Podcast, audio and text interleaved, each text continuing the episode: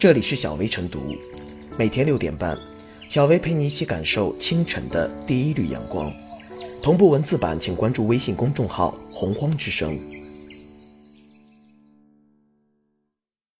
本期导言：九月二十三日，黑龙江鸡西六十七岁的谢大爷在超市买了八点八元的葡萄，排队交款时被收银员告知不收现金，只能用微信。大爷一怒之下拿葡萄就走，被保安拦住，发生冲突。大爷很生气地说：“我拿的又不是假币，羞辱我老头不会用微信吗？”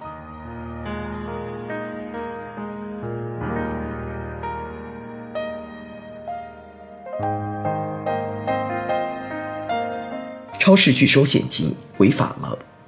在当今互联网加消费时代，随着扫码支付、银联闪付、网上支付等方式的兴起和银行卡的全面普及，很多中国人都可以一部手机走天下了。有调查显示，截至去年十二月，我国手机支付用户已达四点六九亿，超过百分之七十的网友认为现金已不是生活必需品。由此，也引发了部分商家或公共服务领域拒收人民币现金的行为，不仅剥夺了消费者支付选择权，而且破坏了人民币流通秩序。可见，这家超市拒收现金，不只羞辱了老人，还有人民币的尊严。不可否认，使用现金的成本比较高，因为商家需要花费时间去清点和保管，而且使用现金也有安全上的问题。如消费者携带现金，很容易遭遇盗抢等暴力侵犯。鉴于此，丹麦正考虑一项推进无现金社会的新举措：商店和服务场所可以选择完全的无现金交易，商家也可以拒绝接受现金。事实上，在走向无现金社会方面，瑞典是一个突出的例子。但必须看到，即使在瑞典，仍然有许多人选择现金支付。这完全取决于消费者与商家的协商。再看国内，去年七月，珠海一家面馆因谢绝现金，只接受手机支付，被中国人民银行珠海支行认定为拒收人民币的违法行为。记者采访发现，一些地方的经营场所也存在此类行为，部分公共服务机构也存在只接受刷卡不接受现金的情况。然而，在现阶段，一些商家拒收现金，不仅违反了人民币管理条例，而且也涉嫌违反了消费者权益保护法。消费者有权利选择任何一种结算方式进行消费。我们提倡移动支付，即非现金支付，但非现金并不等于无现金，更不等于拒现金，两者不能混为一谈。正因为如此，去年开始。人行开展拒收人民币现金集中整治工作，维护人民币流通秩序，保护消费者的正当权益。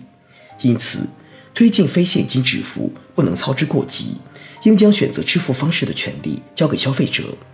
既然目前中国并非是无现金社会，就应该严格遵守相关法规，善待人民币。在扩展移动支付业务的同时，不能拒收现金。可以预料。在我国未来很长一段时间内，多种支付结算方式将共同存在。一方面，要肯定非现金支付的意义，加强对各类支付结算方式的宣传推广，让更多公众了解各种非现金支付结算方式的特点。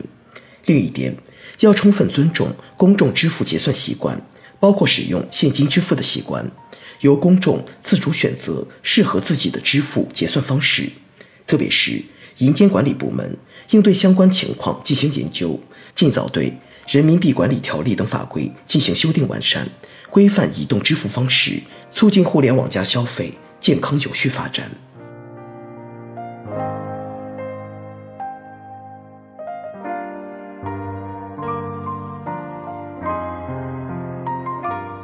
便利不是拒收人民币的理由。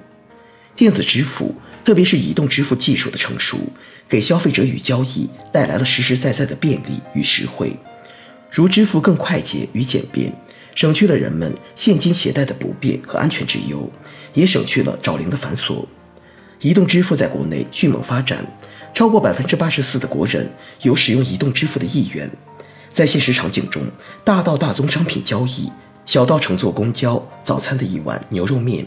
手机扫码支付已然司空见惯，移动支付因迅猛发展，一时间陷入所谓无现金社会的认识误区。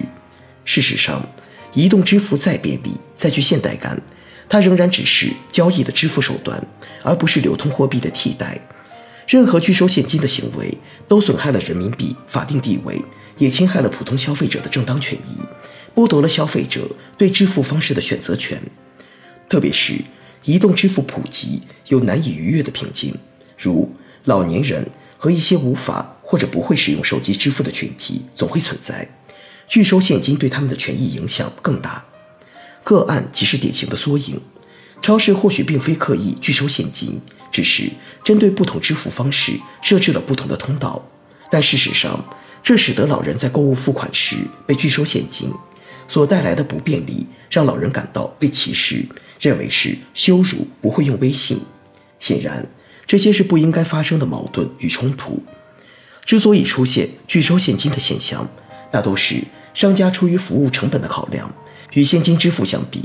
电子支付不用收钱找零，还可以节约大量繁琐的服务，甚至可以减少收费人员。此外，电子支付还具有简单的记账，收付多少一目了然。因此，消费领域商家更有意愿选择电子支付收费。个案的超市大抵是如此，更多站在自身便利上，而忽视了消费者的权利与便利。其实，超市等商业领域。发展电子支付无可厚非，但是商业服务的对象始终都是消费者，尊重与保障不同消费者的权利，赋予消费者交易同等的便利是基本的商业之道。而发展电子支付根本目的是提供多元便利的支付选择，而非自身交易收入方式的选择。像这起个案，超市可以按照不同支付方式设置不同的收款台，以提高收银服务的效率，但是。仍然需要细化相关服务，如进行差别化的引导、科学合理的分流，让消费者在支付前找到对应的收银台，得到基本相同的服务便利。同时，还需保留适当的容错机制，比如老人排了很长时间的队，等了很久，现金交易也不应被拒绝。弥补的方法有很多，如多种支付方式都保留，又如服务人员收取现金后代为之微信支付等等。总之，不能让消费者的支付便利打折扣。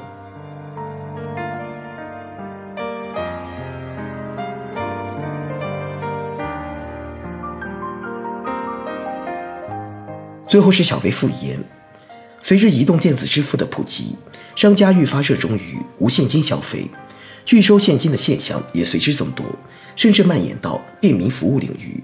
如此一来，一些不会使用智能手机的老人，成为了某种意义上的弱势群体，遭遇了边缘化。而货款采用现金收取，于商家是法定义务，于消费者用现金支付也是法定的权利，不容剥夺，更不容侵犯。对于商家不收现金，只能用微信的行为，相关部门应强力干预，依法追究，确保现金支付依然畅通无阻。如此。方能为拒收现金的现象提供助力，有效维护消费者对支付方式的选择权，巩固人民币的法定地位。